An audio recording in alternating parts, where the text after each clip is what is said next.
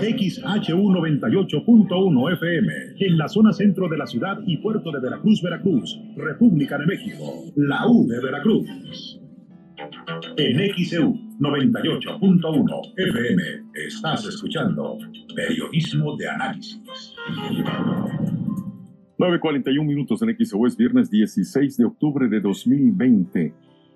En esta mañana tenemos este tema. En el Día Mundial de la Alimentación, ¿qué se está haciendo en el mundo?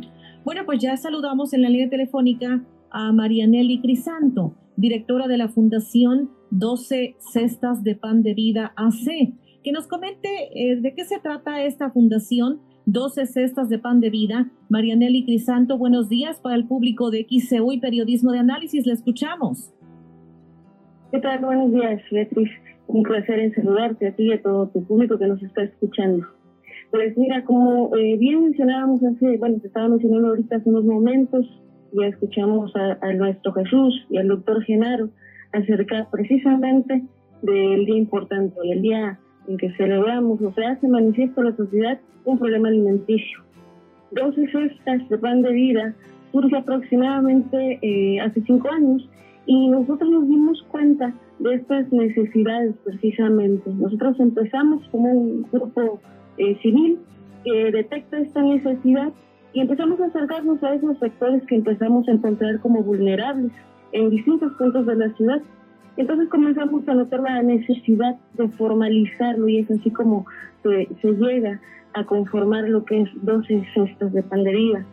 Nosotros eh, nos estamos actualmente enfocando principalmente a este punto eh, sobre la alimentación, ya que dentro de las actividades de nuestra fundación tenemos también otros puntos de interés, pero principalmente ahorita como bien se ha mencionado, la situación actual más la situación económica que ya venimos conversando, tanto país como Estado, pues nos ha llevado a enfocarnos principalmente en este punto, en la actualidad. Eh, se ha agravado la situación de la escasez alimentaria, eh, pues del hambre, de la pobreza, con la pandemia del COVID. ¿Ustedes cómo lo están percibiendo, Marianelli Crisanto? Eh, mire, sí, desafortunadamente también nosotros nos hemos visto afectados en el hecho y la situación de que, como bien sabe, eh, hay ciertas actividades que todavía siguen suspendidas. Entonces, precisamente, como nosotros, por ejemplo, estábamos brindando alimentos en un comedor infantil que teníamos, pues es una de las actividades que se ha tenido que ver suspendidas. También eh, teníamos, eh, bueno, tenemos un, un albergue eh, para mujeres y niños, en el cual también se les brindaba todos estos servicios.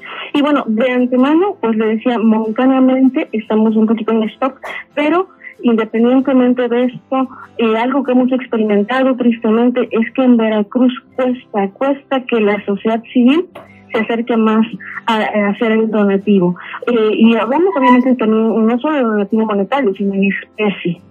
Desafortunadamente algo que nosotros hemos experimentado es que eh, es conocido la situación de la escasez, la situación de la necesidad de de calidad. Desafortunadamente, pareciera que es un problema que vemos como de lejos. Bueno, precisamente estamos eh, ahorita eh, tratando de invitar a la sociedad civil para que sea más partícipes para poder cubrir estas necesidades. Eh, ustedes han palpado, digo porque luego la gente nos insiste de que aquí en el puerto de Veracruz, que es zona urbana, que pues eh, aparentemente se llegara a pensar de que toda la gente tiene acceso a algún alimento. Ustedes sí han llegado a palpar pues esta pobreza, esta hambre aquí en Veracruz. ¿Qué nos dice Marianelli Crisanto?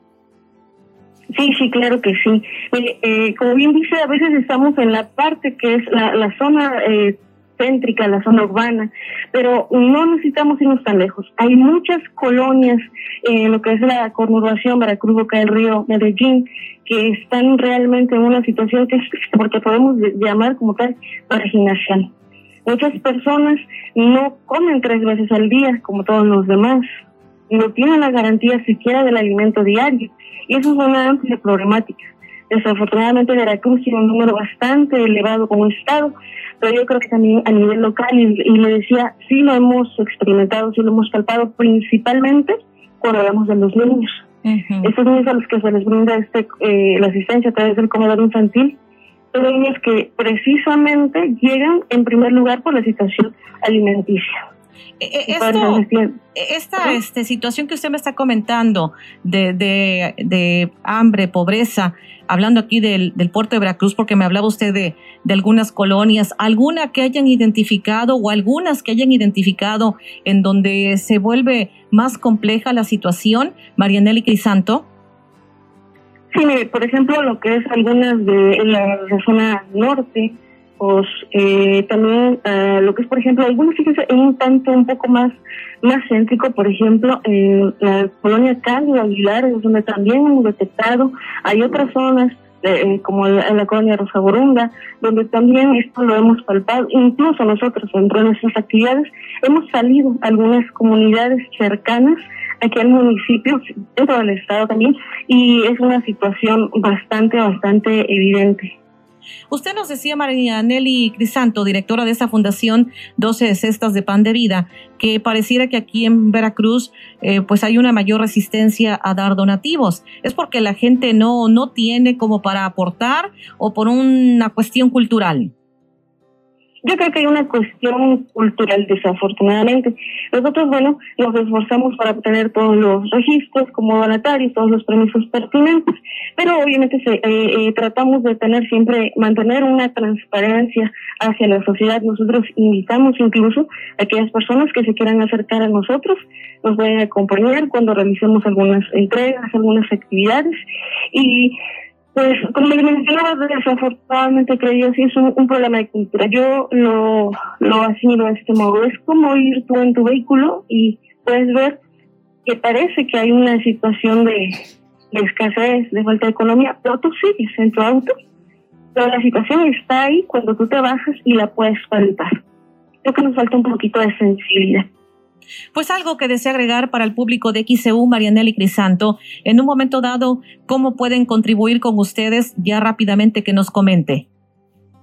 Ok, mire, nosotros en nuestras redes sociales y en nuestra página nos encuentran, justo como se ha mencionado, dos cestas de pan de vida AC y por supuesto una invitación al público en general a que se atreva a acercarse. Mencionaba en su momento hay distintas entidades eh, civiles, hay, por ejemplo, bancos de alimentos, acérquense, atrévanse a acercarse, a preguntar, nosotros tenemos las puertas abiertas porque precisamente queremos que la sociedad se involucre. Es una situación que no se puede solucionar solo y como se mencionaba, no hay una ley que pueda garantizar eh, la alimentación, pero mientras creo que podemos ayudar a dignificar a todas estas personas, pero no solo eso, también es proveerles salud a través de una alimentación sana y adecuada. Le agradezco María Nelly Crisanto, directora de esta fundación 12 Cestas de Pan de Vida AC. Me dio gusto saludarle. Igualmente, que esté bien. Vamos a ir a la pausa, enseguida regresamos en Periodismo de Análisis.